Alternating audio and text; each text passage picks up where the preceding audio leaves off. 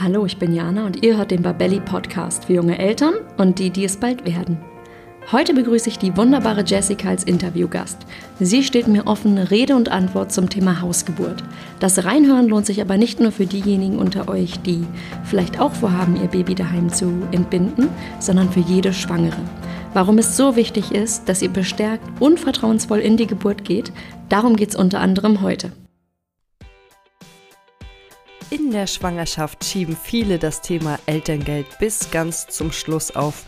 Ich stelle euch nun unseren Partner elterngeld.de vor und gebe euch den heißen Tipp mit, das Thema nicht auf die lange Bank zu schieben. Mit Yvonne von elterngeld.de habe ich bereits in Folge 93 zu dem Thema gesprochen und sie hat uns viele Tipps gegeben, wie man mehr Elterngeld erhalten kann. Einige davon lassen sich aber nicht mehr anwenden, wenn ihr euch erst kurz vor der Geburt oder danach darum kümmert. Der beste Zeitpunkt ist also genau jetzt. Elterngeld.de bietet dafür einen Online-Kurs. Für knapp 30 Euro lernt ihr dort mit kurzen und informativen Videos alles zum Elterngeld und was ihr beachten müsst. Und das Beste ist, ihr könnt im Anschluss auch all eure individuellen Fragen an die Elterngeldexperten stellen.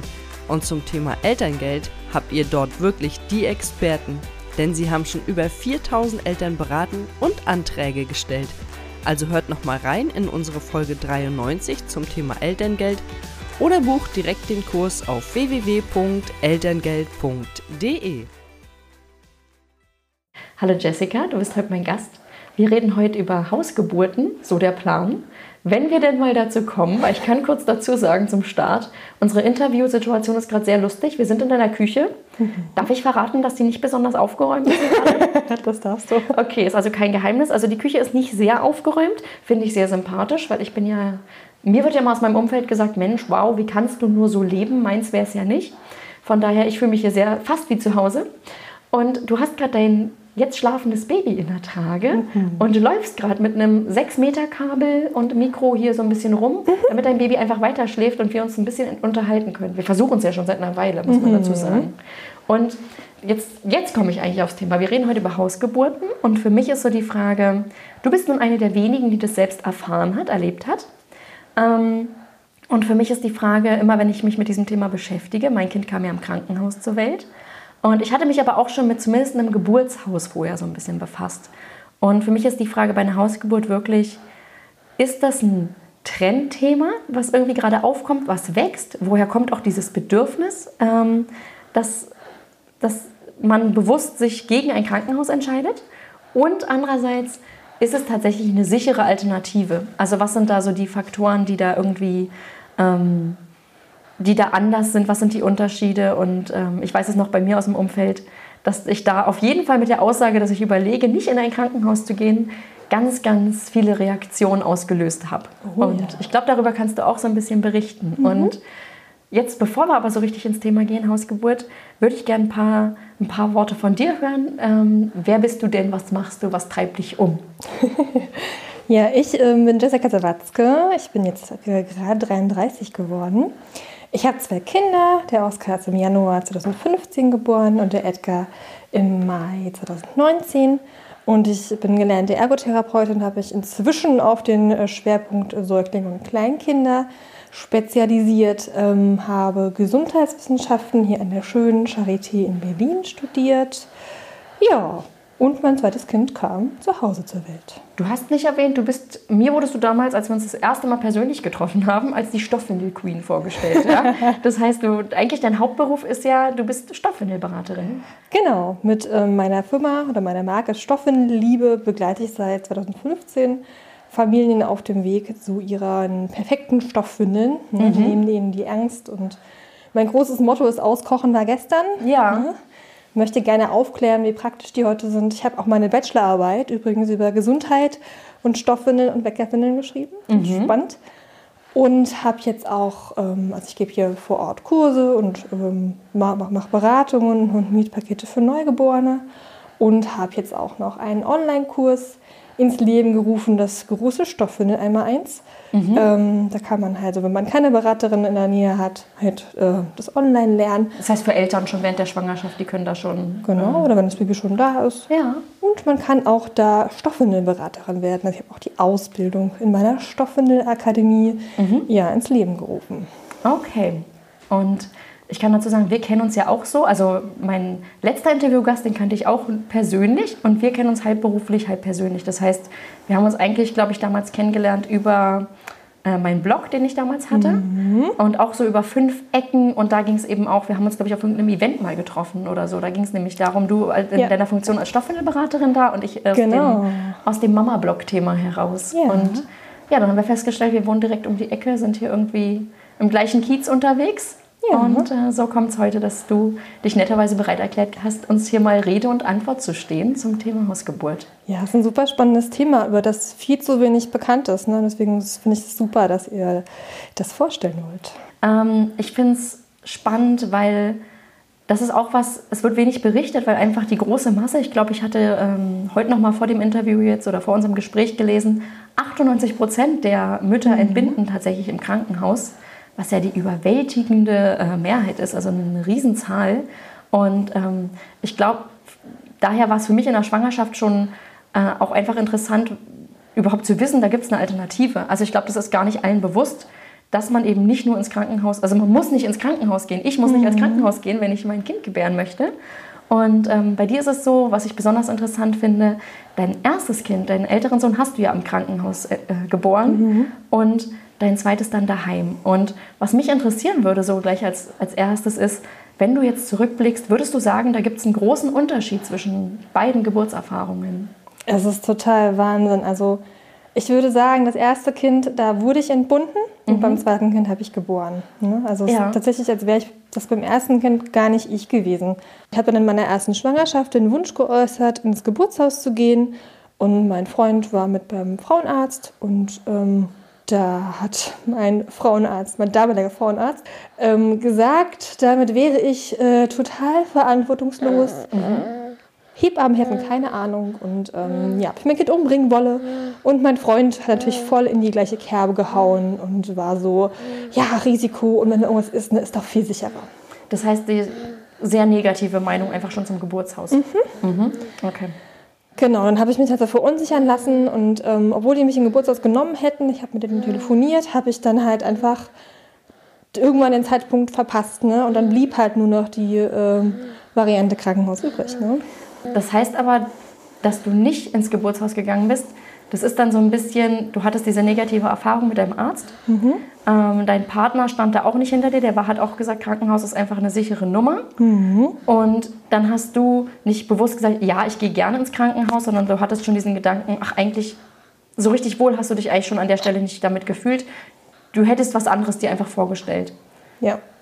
Du hast diesen medizinischen Blick Würdest du sagen, dass du dadurch von Anfang an offener dem Thema Geburtshaus gegenüberstandest? Also gar nicht mehr so viel Überzeugungsarbeit vielleicht nötig war wie jetzt bei einer Mama wie mir, die einfach erstmal nur das Krankenhaus kennt? Dadurch, dass ich halt lange in verschiedenen Kliniken gearbeitet habe, kenne ich ja die Abläufe und weiß, was da so passiert ne? Mhm. und warum manche Dinge wie gemacht werden. Und ich weiß auch um die Personalsituation. Ja. Und ich war halt eine gesunde Schwangere. Ich habe mich gesund ernährt, ich habe Sport gemacht und ähm, ich war damals 27, 28, ne? mhm. ne? also bestes Alter eigentlich. Und ähm, ich dachte mir, ja, ich kann das. Wir Frauen sind dafür gemacht, Kinder zu kriegen. Ne? Sonst ja. würde es uns nicht geben. Warum soll ich das nicht probieren? Das heißt, du hattest dieses Vertrauen in den Körper und hast gedacht, ein Krankenhaus ist gar nicht der Ort, wo du hin musst. Genau, ich war ja nicht krank. Ne? Ich ja, hatte kein okay. Risiko. Ne? Mhm. Genau. Ja, mein Frauenarzt war da halt extrem dagegen. Ich habe den dann zum Glück gewechselt, als ich eine Hebamme gefunden habe, die auch meine Vorsorge gemacht hat, mhm. ne, also mich auch in der Schwangerschaft betreut hat. Die konnte ja. eigentlich alles machen, bis auf den Ultraschall. Mhm. Ne, und hatte eigentlich vorgeschlagen, dass sie mit dem Frauenarzt sich die Vorsorge teilt, woraufhin er mich rausgeworfen hat und ich das große Glück hatte, von meiner Hebamme exklusiv betreut zu werden. Mhm. Und das war super, weil sie mir wieder das Vertrauen in mich zurückgegeben hat und mir diese Ängste genommen hat, die ich durch diesen Gynäkologen tatsächlich hatte. Als du dann, ähm, wenn du jetzt die, wenn wir jetzt direkt auf die Geburtserfahrung schauen, ähm, daheim und Krankenhaus, war deine erste, wie würdest du die erste Geburt im Krankenhaus bezeichnen? Du hast gesagt, du hast dich so ein bisschen gefühlt, als hättest du dich, dich selber ähm, abgegeben oder, oder mhm. als wärst du nicht, nicht wirklich dabei gewesen. Kannst du das so ein bisschen, ein bisschen in Worte fassen, wie du dich da, was, was da passiert ist, wie du dich gefühlt hast? Eigentlich bin ich sehr selbstsicher und weiß, was ich will. Aber wenn es mir nicht gut geht, ich müde bin zum Beispiel, dann verliere ich so ein bisschen den, den Kontakt zu mir. Ne? Und ähm, es ging zehn Tage vor dem errechneten Geburtstermin ging halt Wehen los. Ne? Ich ja. habe noch studiert, ich hatte keinen Mutterschutz.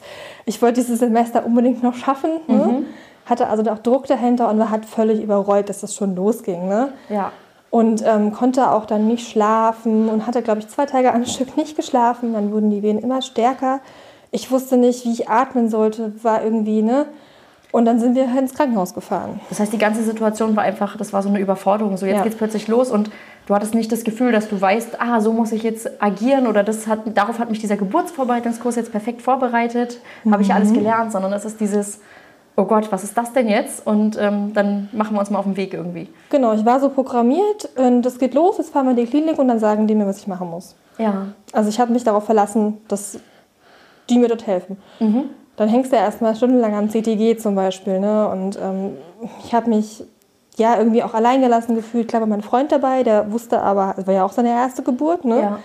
wusste sich auch nicht oder wusste mir nicht zu helfen. Mhm.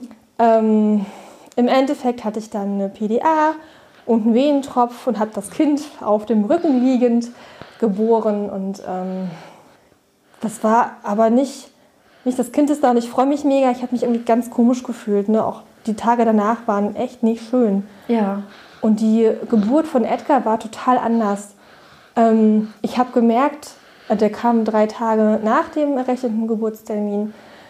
Ich habe gemerkt, das geht los. Oskar schlief ähm, noch und mein Freund schlief.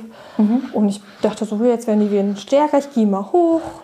Ne, habe mir die Wanne eingelassen, habe nur noch was zu essen gemacht und habe mich bewegt. Mhm und habe dann irgendwann Geräusche gemacht. Ich habe dann so getönt und geatmet und habe gemerkt, ach, das tut mir ja gut, ne, da kann ich mitarbeiten. Ähm, habe dann meine Hebamme angerufen und ähm, ja, die war noch ganz entspannt. Und dann habe ich mich nochmal hingelegt, geatmet, getönt, habe so auf O beim Ausatmen getönt. Bin sogar zwischen den Wehen eingeschlafen. Genau.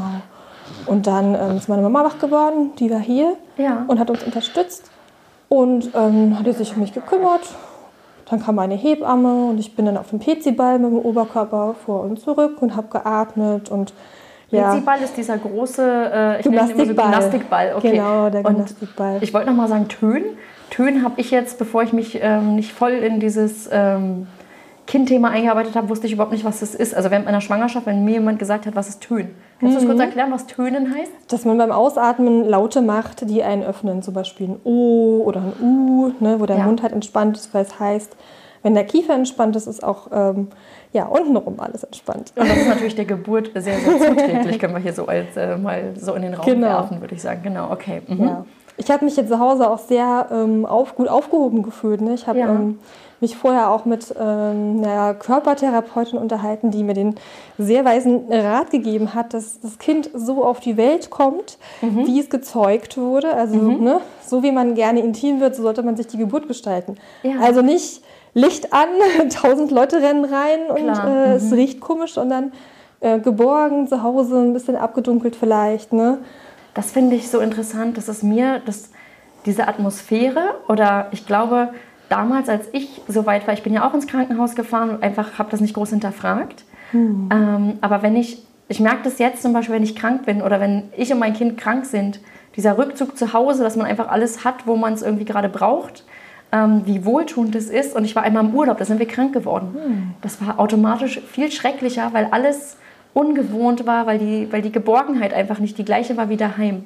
Und da habe ich, zum ersten Mal verstanden, was, glaube ich, gemeint ist mit diesem, ähm, dass einen diese Hektik, dieses Licht, diese ganz mhm. andere Atmosphäre als daheim total rausbringen kann. Vielleicht war ich da früher oder bin ich da gar nicht so empfänglich für mich. Mir hat es nicht viel ausgemacht, hatte ich damals den Eindruck. Ja? Ich war irgendwie so aufgeregt und so, so voller, wow, krass, ich gebe jetzt hier irgendwie mein Kind, so in diesem Modus. Mhm. Ähm, aber ich, ich verstehe das, glaube ich. Und ich hatte, was du auch gerade gesagt hattest, dieses, wie man sich intim macht, da gibt es auch ein Buch, ähm, was, was diesen Ansatz hat, dass man sagt, so wie man sich am wohlsten fühlt, so muss auch oder sollte im Optimalfall auch die Geburt einfach sein und der Eindruck von, glaube ich, ganz vielen, die schon ihr Kind entbunden haben, ist einfach, ein Krankenhaus leistet das bisher eben nicht. Also es ist einfach ein ganz, ganz anderes Setting als zu Hause oder auch ein Geburtshaus. Genau, es kommt halt ein bisschen drauf an. Also klar kann man auch im Krankenhaus eine total schöne Geburt haben mhm. und wenn man, wenn man sich in diesem Setting wohlfühlt. Ne, es ist einfach unser Gehirn, das hat einen ganz, ganz alten Teil das ähm, Kleinhirn, was für unser Überleben sorgt. Und wenn wir uns bedroht fühlen oder da reicht auch schon ein falscher Geruch oder ein falsches Wort, ne, dann ja. schalten wir einfach in so einen Überlebensmodus. Und dann können wir uns nicht öffnen und dann können wir auch nicht gebären. Ne? Ja. Das ist ganz wichtig. Und das war dein Gefühl bei der ersten Geburt? War das so, dass du dieses Gefühl hast, du warst sozusagen raus und das hat vieles schwieriger gemacht? Oder? Genau, ja. ja. Ich habe mich, hab mich nicht geöffnet, ich habe mich nicht fallen gelassen. Ich habe Glück gehabt, dass mein Sohn super Werte hatte Sonst hätten, also ich habe mir diesen Geburtsbericht angefordert und es gelesen, ähm, hätte das noch länger gedauert oder hätte er schlechtere Werte gehabt, dann hätten sie einen Kaiserschnitt gemacht. Also das ja. wäre auch das Letzte gewesen, was in diesem, dieser Geburt noch gefehlt hätte. Ne? Mhm. Das heißt, die, oder die Gefühle dazu waren schwierig. Stand für dich schon mit der zweiten Schwangerschaft am Anfang fest, dass du nicht nochmal ins Krankenhaus gehen möchtest? Ja, auch bevor, also bevor wir uns dafür entschieden haben, noch ein Kind zu kriegen oder wann wir dieses Kind kriegen, war mir klar, dass ich äh, das Kind zu Hause kriegen werde. Ja. Mein Freund war da eher gemischter Gefühle. Ne? Ja. Und ähm, ich habe ihm auch einen Film gezeigt ähm, und auch meiner Mutter, weil die natürlich mit der Entscheidung auch eher so dachte, will mein Kind sich umbringen. Ne? Ja. Der Film heißt Die sichere Geburt mhm. und da wird das nochmal ganz genau erklärt, was im Körper passiert ne? und warum das so ist und warum es eben so wichtig ist, dass man sich wohlfühlt und sich geborgen fühlt. Ja. Das heißt, der Film war für dich so ein bisschen, das war deine Argumentationsgrundlage im Sinne von, ja. hey Leute, ich bin hier nicht irgendwie, ich will hier niemanden in Gefahr bringen, sondern es geht mhm. darum, wie ich ähm, eine positive Geburtserfahrung sammeln kann. Und ähm, vielleicht auch zu zeigen, ich habe mich da informiert, das ist sozusagen nichts total Verrücktes, ja. was ich mir jetzt irgendwie ausgedacht habe oder was irgendwelche esoterischen Spinner hier irgendwie machen wollen. Ja? Mhm. Ähm, was ja auch manchmal dieses Klischee ist, was mir da in dem Zusammenhang begegnet. Ähm, hat es geholfen? Also würdest du sagen, du, du, hast damit erreicht oder warst du vielleicht einfach selbstbewusster und irgendwann hat man gemerkt oder hat dein Umfeld gemerkt, egal was wir der Jessica jetzt hier erzählen, die lässt sich sowieso nicht mehr beirren? Ich glaube, das war einfach nochmal so eine, so eine Bestärkung. Die wissen ja, warum sollte denn die Gesundheitswissenschaftlerin nicht in, eine Kranken, nicht in ein Krankenhaus gehen? Warum sollte ich den, den, den äh, anderen Weg gehen ne? und außerklinisch ja. gebären? Und natürlich habe ich mich auch schlau gemacht und habe Studien zum Thema ähm, gelesen und ja. geguckt. Ne? In Deutschland ist es halt einfach das Krankenhaus der Standard. Früher war übrigens Hausgeburt der Standard. Das hat sich halt ähm, ja, leider in den letzten Jahren, Jahrzehnten geändert. Mhm. Ähm, und durch die Hebammensituation ist es natürlich nochmal umso schwieriger geworden, auch äh, wenn man sich für eine Hausgeburt entscheiden möchte oder eine Geburtshausgeburt, das zu tun, weil es einfach wenig Hebammen gibt. Ne? Ja. Es gibt sogar inzwischen ähm, viele, die eine Alleingeburt deswegen machen. Was ich interessant finde, ist, ich habe mich ja auch für die Recherche für diese Folge so ein bisschen ähm, durchgegoogelt, einfach mal geguckt, was spucken die Suchmaschinen aus und bin da auf ganz unterschiedliche, je nachdem von welcher Seite was kommt, ähm, ganz unterschiedliche Studienergebnisse und Lagen drauf gestoßen. Und das, was ich so rausgezogen habe, war, letztendlich sind die, es ist sehr schwer zu vergleichen. Also wirklich, dass man sagt, äh, wissenschaftlich ähm, wie viel sicherer oder unsicherer das jetzt ist, ist sehr schwer, weil die Fallzahlen sehr, sehr gering sind beim Thema Hausgeburt. Also dass eben kritische Stimmen da natürlich mhm. Futter haben und sagen, oh, das ähm, ist, ist trotzdem zu unsicher. Und ähm, ich hatte gelesen, dass in Deutschland zumindest der Gynäkologenverband, Ärzteverband sagt, das geht gar nicht. Ähm, zumindest eine Hausgeburt geht gar nicht, weil die Wege zu lang sein, falls irgendwie doch was schief geht. Und ich weiß, dass das von Hebammen ähm, kritisiert wird, weil die halt auch sagen, da muss man dann an den Wegen oder an den Stellschrauben einzeln drehen. Ähm, das ist sozusagen kein Argument dagegen. Jetzt stelle ich mir aber vor, ich bin da kritisch oder meine Partnerin oder irgendjemand aus meinem Umfeld sagt mir das und ich google dann einfach drauf los und stoße auf sowas. Ich wäre dann der Typ, ähm, bei mir ist so dieser Restzweifel so im Sinne von, ähm, wenn sich jetzt die Nabelschnur um den Hals gelegt hat, ja, Merke ich das vorher? Also ist das sozusagen, ist das auch bei einer Hausgeburt eine Situation, der man dann gewachsen ist, oder ist es dann doch besser, am Ende im Krankenhaus zu bleiben, zu sein? Das sind jetzt zwei Themen. Also zum, zum einen ist es so, auch wenn es geringe Fallzahlen gibt, es gibt in der Statistik Möglichkeiten, das quasi so, so zu rechnen, dass es gleich, also dass man mhm. die beiden Sachen vergleichen kann. Mhm. Ne, tatsächlich ist die Verlegungsrate bei Hausgeburten oder ähm, Geburtshausgeburten sehr, sehr, sehr gering. Ja. Ne? Also wirklich sehr gering. Das liegt unter anderem auch daran, dass Hebammen Risikoschwangere gar nicht annehmen. Ne? Ja, stimmt. Okay. Also wenn wirklich irgendwie ähm, ein Ausschluss da ist, dass das Kind nicht zu Hause oder im Geburtshaus zur Welt kommt, dann gehen die Hebammen wirklich auf Nummer sicher. Mhm. Und teilweise, ähm, die verlegen sogar sehr früh, wenn sie merken, irgendwas ist nicht. Ne? Und Mhm. wir Frauen haben natürlich ein super Körpergefühl. Wenn wir uns lässt, merken wir, wenn irgendwas nicht stimmt. Ja. Ne? Und dann verlegen die Hebammen im Zweifel immer früher. Mhm. Und gerade hier in Ballungszentren in Berlin äh, ist das nächste Krankenhaus acht Minuten entfernt oder sogar noch näher. Ne? Ja. Also das ist gar nicht so schwierig. Hebammen haben eine super Ausbildung. Was die auch alles mit hat an Geräten, was die Hebamme alles kann, das wissen wir gar nicht. Wir denken manchmal, so eine Hebamme, das ist so eine Kräutertee trinkende, strickende, Räubusch-Tee trinkende Frau irgendwie. Ich bin Ne? gerade froh, dass das von dir übrigens kommt. Wäre das von mir gekommen, wäre ich jetzt hier so als die kritische hingestellt worden, ja? Also tatsächlich, ich hatte, also das ist jetzt ein bisschen abgefahren, aber ähm, eine Freundin von mir macht Geburtsfotografie. Ja. Die war mit dabei. Und ich habe meiner Hebamme die Fotos zur Verfügung gestellt. Und ähm, sie hat gemeint, boah, krass, guck mal, und hier notiere ich was und hier messe ich was, so, ne? Und wie toll ich mich ans Protokoll halte eigentlich, Ja. ne? Und ich habe das gar nicht mitbekommen. Ich war so bei mir. In meiner Erinnerung hat sie mich nur einmal untersucht, also vaginal, als sie ähm, zu mir nach Hause kam. Ähm, und dann hat sie aber zwischendurch immer ganz viel protokolliert, mitgeschrieben, hat zwischendurch diesen kleinen Herzton, Venenschreiber rangehalten und hat einfach geguckt, ob alles gut ist. Ne? Ja. Und es kam mir aber überhaupt nicht invasiv oder so vor. Also ich habe mich gar nicht irgendwie untersucht gefühlt, zum Beispiel. Das heißt, du warst so da, im Gegensatz zu der ersten Geburt, wo du sagst, du hast dich sozusagen so ein bisschen abgegeben oder die Verantwortung Ja. war weg, ähm, warst du da voll bei dir und hast sozusagen auch selber gespürt, was da körperlich gerade passiert. Ich hatte auch super Venenpausen. Das hatten wir ja zum Beispiel nicht, wenn eingeleitet wird. Ne? Dann hat man Ja. so ganz fiesen Venensturm, also haben einige oder viele. Ähm, ich konnte also die Venenpausen ganz gezielt nutzen und habe dann so teilweise so klare Sachen gesagt wie, ach ja, jetzt ist der Muttermund vollständig und so, ne? und dann wieder zwischendurch wieder geatmet.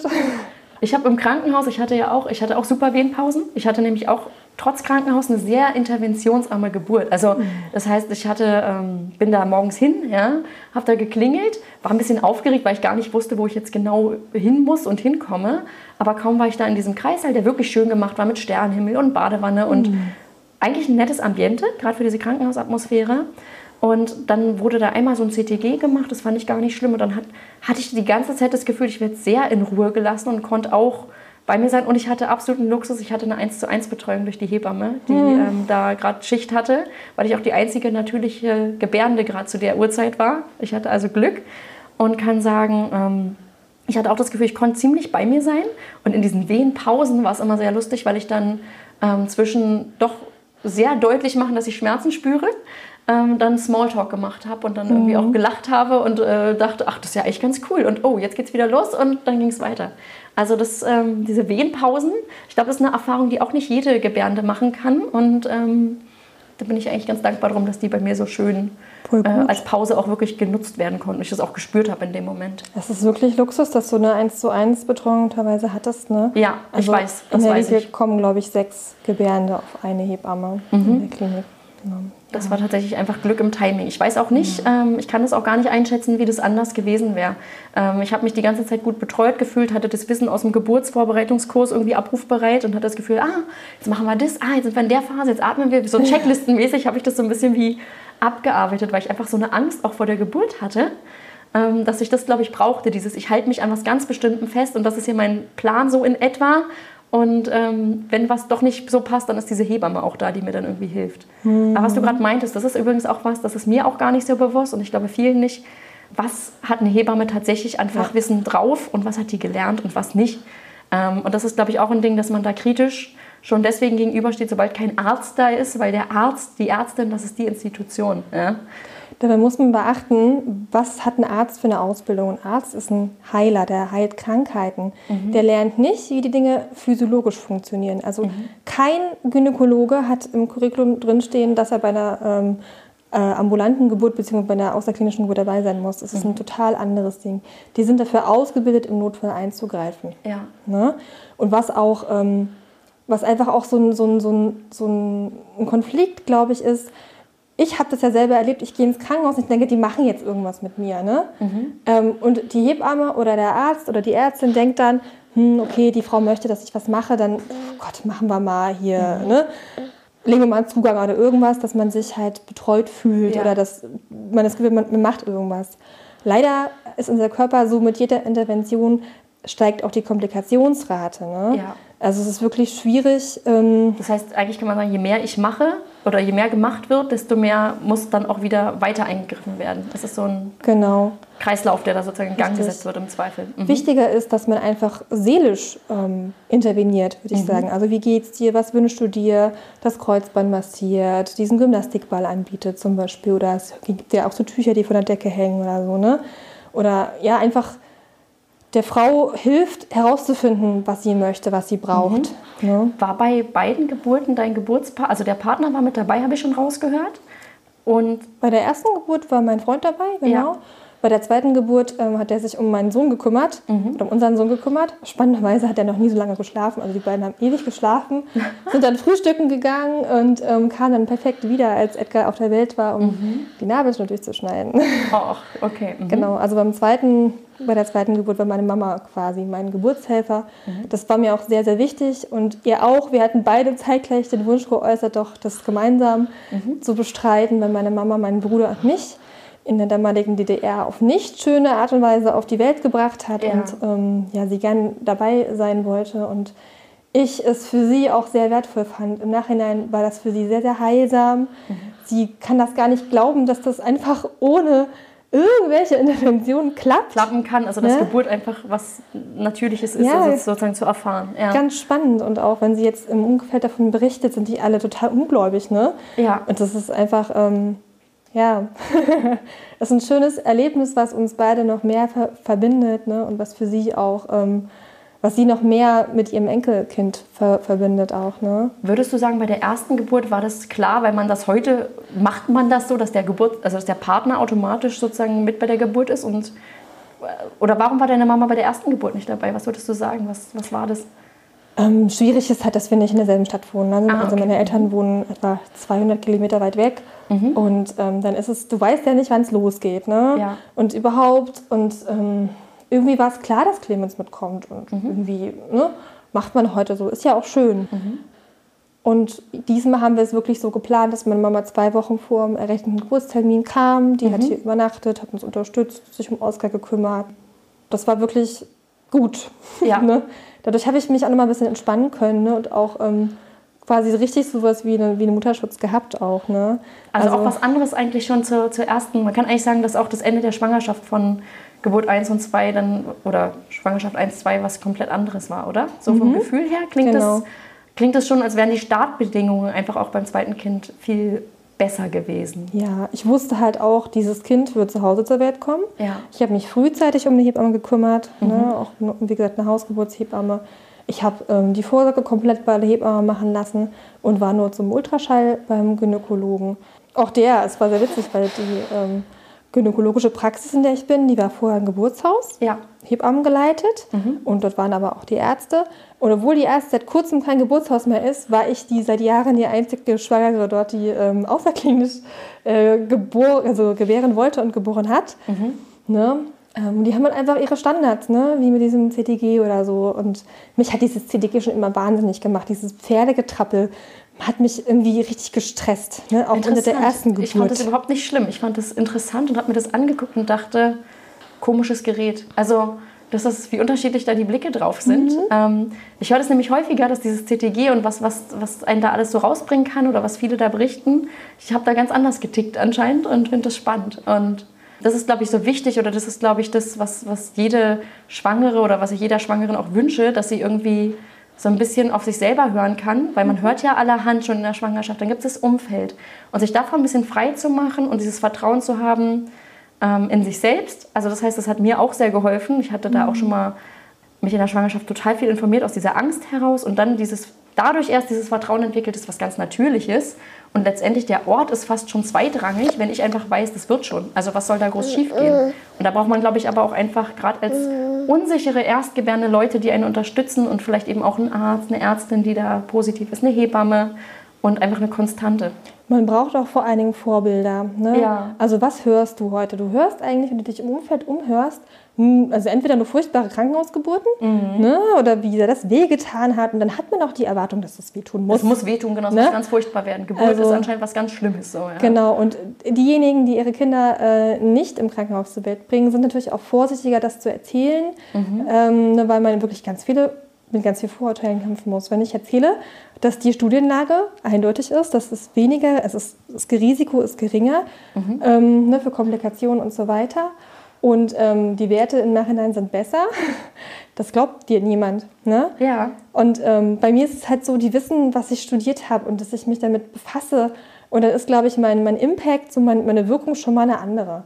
Ja, Ne? weil, ja. Und ich schaffe es tatsächlich in meinem Umfeld zum Umdenken anzuregen. Am Anfang haben alle so gesagt, ja, ja, bring das mal zu Hause, ja, ja, wirst, wirst du schon sehen, ne? wie mit den Stoffwindeln am Anfang. Ja, das machst du eh nicht lange so. Und ich habe Ja. einfach bewiesen, dass es anders geht. Mir ging es auch so gut nach der Geburt. Ne? Ich glaub, habe dann die Plazenta noch geboren, mein Freund hat schon mit dem Baby gebondet. Ne? Mhm. Ähm, Oskar kam dazu. Wir haben ganz süße Fotos, wie er mit dem Baby kuschelt und Edgar begrüßt und so. Ne? Mhm. Und ich kam dann mit dazu. Wir haben alle auf der Couch gekuschelt und das war einfach ähm, ja, total schön und echt perfekt. Mhm. Die Hebamme hat mich dann noch versorgt und ähm, ja, und dann haben wir in aller Ruhe äh, den Papierkram noch machen müssen natürlich, ne? mit Geburtsurkunde anmelden und so. Ne? Ja. Ähm, aber es war echt schön. Wir konnten halt so den Familienstart total gut genießen. Und Edgar, ähm, ja, war sofort Teil davon ne? und kam nicht erst dazu. Ja. Ne? Und Oskar hat ihn auch von Anfang an, also gleich gesehen, der ähm, weiß auch, was ich für Geräusche gemacht habe. Und für ihn ist jetzt Geburt was Normales. Ne? Also ich finde tatsächlich, die, dass der Start des Lebens und das Ende des Lebens in unserer Gesellschaft sehr tabuisiert wird. Das geschieht hinter verschlossenen Türen. Ja. Und ich finde es wichtig, dass wir das wieder in die Mitte der Gesellschaft holen. Dass Das- wir Beispiele haben, wie, wie auch mit dem Stillen. Wenn es uns niemand zeigt, wir wissen wir das wissen, nicht. Genau, wir sind so losgelöst von diesen ganzen Themen, die wir einfach, weil die, weil die eben nicht in der Mitte oder zentral irgendwie sind.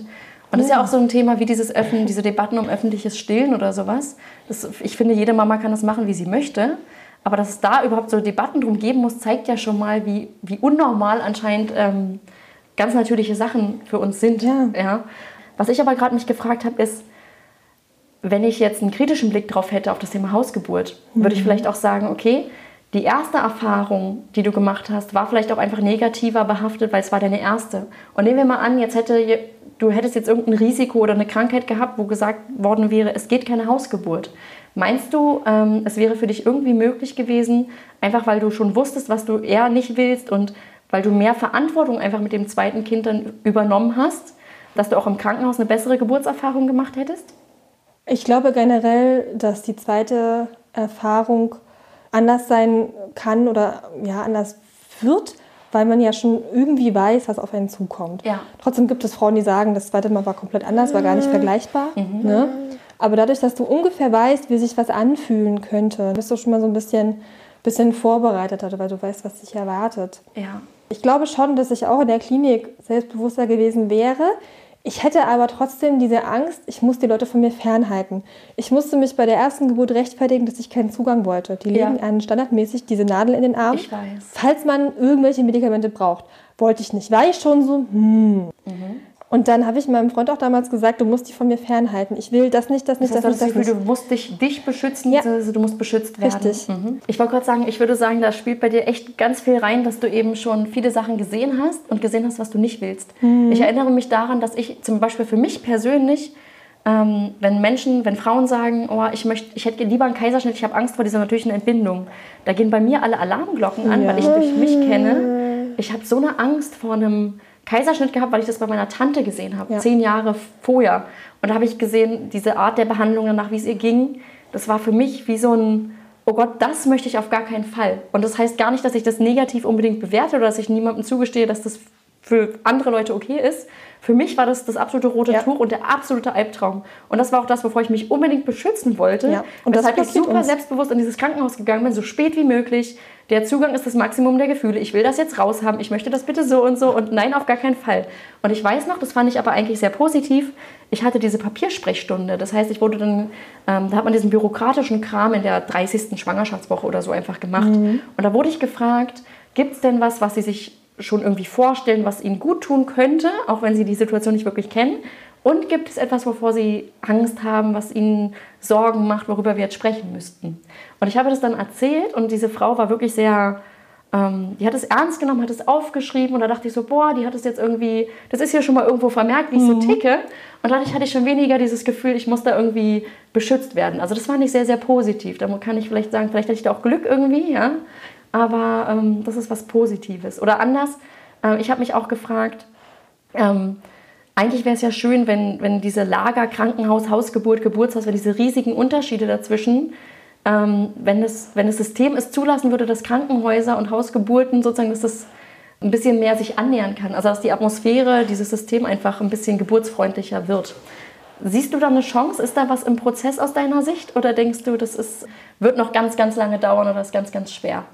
Also was ich wichtig finde, ähm, ist, dass jeder weiß, dass bei einer Geburt eine Hebamme anwesend sein muss. Mhm. Kein Arzt. Hebammen sind sehr fähig, sehr gut ausgebildet. Mhm. Und dass es aufgrund der politischen Situation gerade sehr schwierig ist Ja. ähm, ne, mit der Hebammenlage, weil es einfach jetzt weniger gibt. Die hören Ja. auf, ne, die schmeißen einfach hin. Kann ich ja verstehen. Und wir müssen einfach Hebammen da unterstützen. Ich Mhm. bin zum Beispiel auch Mitglied im Motherhood e.V. Das ist eine ähm, Bundeselterninitiative, da kann man ganz viel sich auch darüber informieren, was so los ist.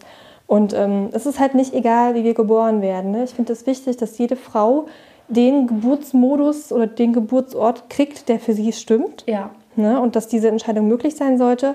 Und dass man sie nicht dafür straft. Ich musste mir anhören, ähm, da- ob ich mein Kind umbringen will, ob ich denn, ob ich denn den Verstand verloren hätte, dass ich nicht in das sichere Krankenhaus gehe. Ne? Ja.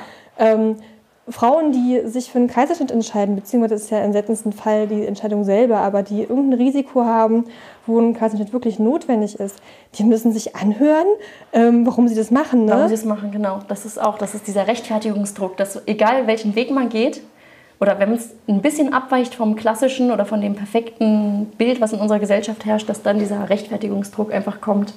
Ich finde es halt wichtig, dass ähm, wir Mütter oder wir Schwangeren oder wir Frauen uns gegenseitig eher unterstützen Ja. und gemeinsam stehen und nicht immer nur gegeneinander kämpfen. Und im Endeffekt wollen wir alle nur gute Eltern oder gute Mütter sein. Niemand will seinem Kind vorsätzlich schaden oder einen schlechten Start ins Leben gewährleisten. Ja, und ne? niemand möchte was Schlechtes für sich. Also das darf man ja, oder Ja. finde ich, ist auch wichtig im Hinterkopf zu behalten. Ähm, ich glaube, da ist man, da bin ich so nah an mir selbst dran in der Situation, dass ich denke, wie geht's mir denn gut? Und ich glaube, das ist auch ganz wichtig, das den Partnern oder dem Umfeld zu kommunizieren, so hey Leute, das ist ja die Erfahrung, mache ich. Und ähm, wenn, das, wenn, wenn ich das Gefühl habe, ich mache hier was, worauf ich mich gar nicht einlassen möchte oder kann, wird es irgendwie viel, viel schwieriger für mich. Dann ähm, ist, glaube ich, ein ganz anderes Verständnis hoffentlich da, meistens zumindest. Ja. Wichtig finde ich, dass man eine informierte Entscheidung trifft. Also wenn du schwanger bist, du gerade erfährst, dass du schwanger bist, dass du tatsächlich schon ganz früh dich damit beschäftigst, okay, was, was möchte ich denn? Weil dann einfach man ganz früh schon Hebammen suchen muss. Ja. Ja. Auch für die Wochenbettbetreuung muss man schon ganz früh Hebammen suchen. Also ähm, auf jeden Fall im Wochenbett, also auf jeden Fall mindestens die acht Wochen nach der Geburt hat jeder Anspruch auf eine Hebammenbetreuung, ähm, die einfach auch guckt, wie geht es dem Neugeborenen, wie geht es dir, wie verheilt äh, der Nabel, äh, nimmt das Kind genug zu, wie läuft es mit dem Stillen und so, Ja. wie ist die Rückbildung.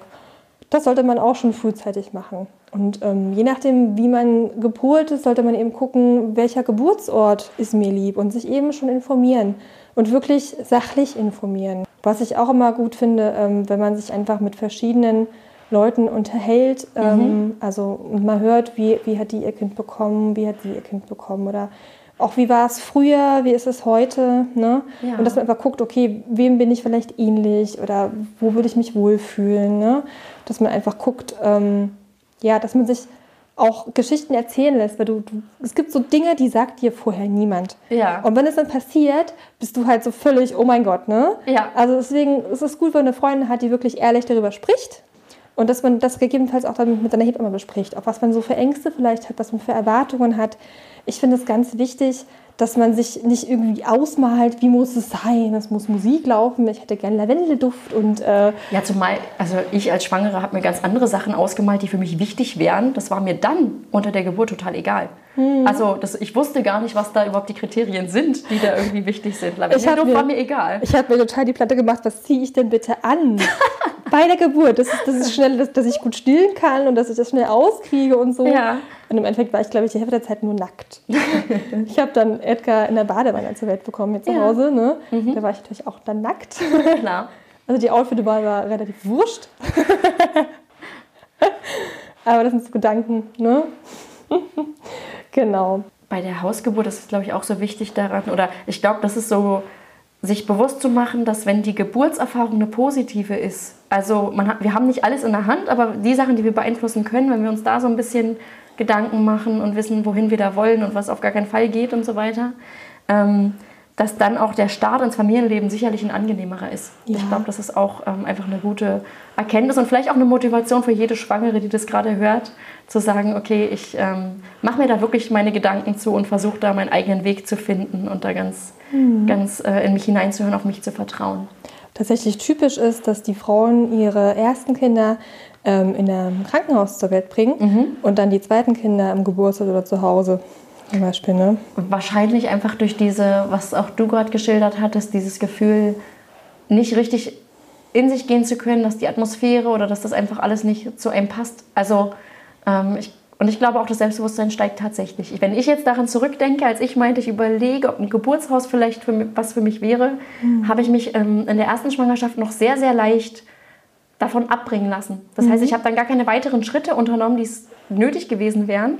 Ähm, Und dieser Standardweg dann einfach zu diesen Krankenhaus-Infoabenden zu fahren, war dann, das, das hat keiner hinterfragt, da hatte ich dann Ja. alle an meiner Seite und dann habe ich das einfach gemacht. Und mittlerweile ähm, wäre ich da aber anders drauf und würde sagen, nee, ich achte auf mich, ich weiß, was mir gut tut, ich weiß, was ich ähm, brauche und deswegen würde ich mir überlegen, ähm, was für mich das Richtige wäre. Obwohl ich dazu sagen muss, meine Krankenhausgeburt empfinde ich als positiv und vermutlich würde ich sogar wieder ins Krankenhaus gehen.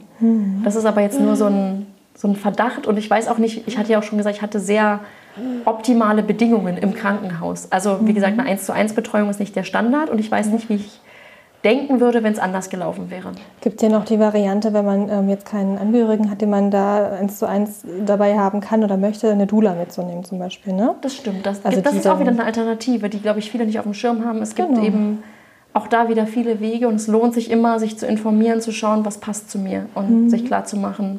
Und die Möglichkeit auch einer ambulanten Geburt, dass man einfach dann ähm, nach der Geburt nicht die drei Tage oder so Stunden da bleibt, ja. sondern halt ähm, dann auch nach Hause geht. Ja, Genau. Was ich gerne noch ähm, sagen möchte, ist einfach, dass man oder dass Frau einfach ähm, ja, den Glauben an sich selbst ähm, nicht verlieren darf oder zurückgewinnen muss. Wir als Frauen, schwangere Mütter, wir sind dafür geboren, Kinder zu bekommen. ja. Ähm, und wenn wirklich kein gesundheitliches Risiko dagegen spricht, können wir das auch ohne fremde Hilfe. Das haben wir jahrtausende lang so gemacht. Wir sollten uns gegenseitig unterstützen, unser Wissen teilen, unsere Erfahrungen teilen. Und ähm, es können auch Frauen nach Kaiserschnitten Kinder vaginal zur Welt bringen, also Ja. ganz natürlich zur Welt bringen. Und wenn man den Wunsch hat, das zu tun, dann sollte man das mit dem Arzt oder eben mit der Hebamme besprechen und einfach herausfinden, was möchte man, was gibt es für Möglichkeiten. Ja. Und man hat immer die Möglichkeit, seine eigenen, es ist sein Körper, es ist mein Körper, es ist dein Körper, ne? Ja. über den wir verfügen. Und es ist nicht egal, wie wir geboren werden, es ist ganz wichtig, dass wir da bewusste Entscheidungen treffen. Was ich aber noch einhaken muss, du hattest vorhin gesagt, du findest ähm, einfach andere Frauen um Rat fragen. Das ist was, was sich bei mir überhaupt nicht bewährt hat, weil ich eben ganz viel nur diese Horrorgeschichten gehört habe und die haben mir einfach nur Angst vorm Krankenhaus gemacht. Deswegen meinte ich ja, möglichst verschiedene Geschichten hören. Ne? Aber das ist so schwierig, wenn 98 Prozent der Geburten heutzutage im Krankenhaus sind. Ähm, dann müssen ja, je nachdem, wo du auch unterwegs bist, in, äh, müsste ich ja schon ganz schön suchen im Zweifel, bis ich da jemanden finde. Oder ich informiere mich online und schaue einfach. Das Es gibt dann die wirklich auch. Gruppen in sozialen Netzwerken, Ja. die sich mit den verschiedenen Themen beschäftigen. Also es gibt zum Beispiel ähm, Natürliche Geburt heißt die Gruppe, Mhm. Hausgeburt, ähm, wo man auch Ge Geburtsberichte lesen kann. Ja. Ne, ähm, da gibt es ganz viele Möglichkeiten, sich nochmal zu informieren. Mhm. Mir fällt noch ein, wenn ähm, jetzt hier jemand zuhört, der vielleicht ein Geburtstrauma hat. Mhm. Ne? Für den eine Geburt ähm, ganz furchtbar in Erinnerung ist und das einfach ähm, ja, traumatisierend war. Es gibt Hilfe. Ne? Mhm. Da würde ich einfach nochmal an ähm, Psychologen verweisen. Da gibt es wirklich ähm, Traumatherapeuten, die sich darauf spezialisierend haben und eben auch das Trauma vom Kind mit zu behandeln. Ja. Das ist ganz wichtig, also dass man das aufarbeitet ne? mhm. und das nicht verhindert, dass man vielleicht noch ein Kind kriegt, obwohl man noch einen Kinderwunsch hat. Ja. Okay, genau. damit danke ich mich an der Stelle für deine offene Schilderung und auch fürs Teilhaben lassen an der, ja, die zweite Geburt klingt schon, ich würde fast sagen, nach einer Traumgeburt. Ne? Mhm. Also wenn was da so geschildert ist und ich durfte ja auch ein paar Bilder davon sehen, ähm, würde ich sagen, das ist so sehr nah dran an dem, was sich, glaube ich, ähm, viele Frauen wünschen, zumindest ja. gefühlsmäßig. Ob das jetzt daheim ist oder ganz woanders, äh, das muss jede Frau, jede Familie für sich selbst finden. Und ich hoffe, dass die Folge ein bisschen in die Richtung bestärken konnte, dass, dass man sich da auf den Weg macht, dass ihr euch da auf den Weg macht und ähm, dass auch rübergekommen ist, dass eigentlich sind wir uns einig, ne? das Wichtigste ist das Vertrauen in sich selbst mhm. und diese Gewissheit, ähm, dass wir wirklich dafür gemacht sind, äh, Kinder zu gebären. Ja, für mich war es wirklich eine heilsame Erfahrung und Edgar ist auch vom Temperament her total entspannt und ganz mhm. lieb und ja, bei Oskar hatte ich ja noch mal ein paar andere Probleme. Das können wir vielleicht ein andermal besprechen. Ich würde sagen, das wäre dann mal was für eine weitere podcast. Das reden ja auch sehr launig hier gerade. Ja? ja, ich danke dir auf jeden Fall, dass du mich eingeladen hast und dass ich meine Geschichte erzählen darf und anderen Frauen einfach den Mut machen kann, ähm, wenn man das Kind nicht in der Klinik zur Welt bringen möchte. Dass man nicht wahnsinnig ist und selbstmörderische Ansicht hat, sondern dass man einen sicheren Weg geht mhm. ne, und dass Hebammen einfach eine unglaubliche wichtige Sache sind für jede ja. Schwangere. War ein angenehmes Gespräch. Und ich muss mich natürlich bei dem Kleinen, bei Eddie bedanken, dass er so gut jetzt hier fast eine Stunde am Stück durchgepennt hat. Ich hatte ja schon zwischendurch Angst, dass wir das heute, dass wir heute gar nicht mehr eine Gesprächsatmosphäre irgendwie hinkriegen. Ja. Die Trage macht es möglich. Achso, an den Großen müssen wir auch nochmal Danke sagen. Ja, der das, Oscar hat hier die ganze Zeit ganz brav gespielt. Das ist krass. Oscar ist echt krass, also Respekt, ja. Ja, dann vielen Dank. Und nun hoffe ich, dass ihr ebenso viel Freude hattet wie ich, Jessica zuzuhören. Nochmal ein großes Danke für dein Fachwissen, was du mit uns teilst, aber vor allem für deine persönlichen Erfahrungen. Und an alle, die bis hierhin mitgehört haben, wenn euch diese Folge Mut gemacht hat und vielleicht ein Stück weit dazu beiträgt, dass ihr mit mehr Vertrauen in die Geburt eures Babys gehen könnt, dann freut uns das sehr. Und dafür von Herzen alles Gute, eure Jana.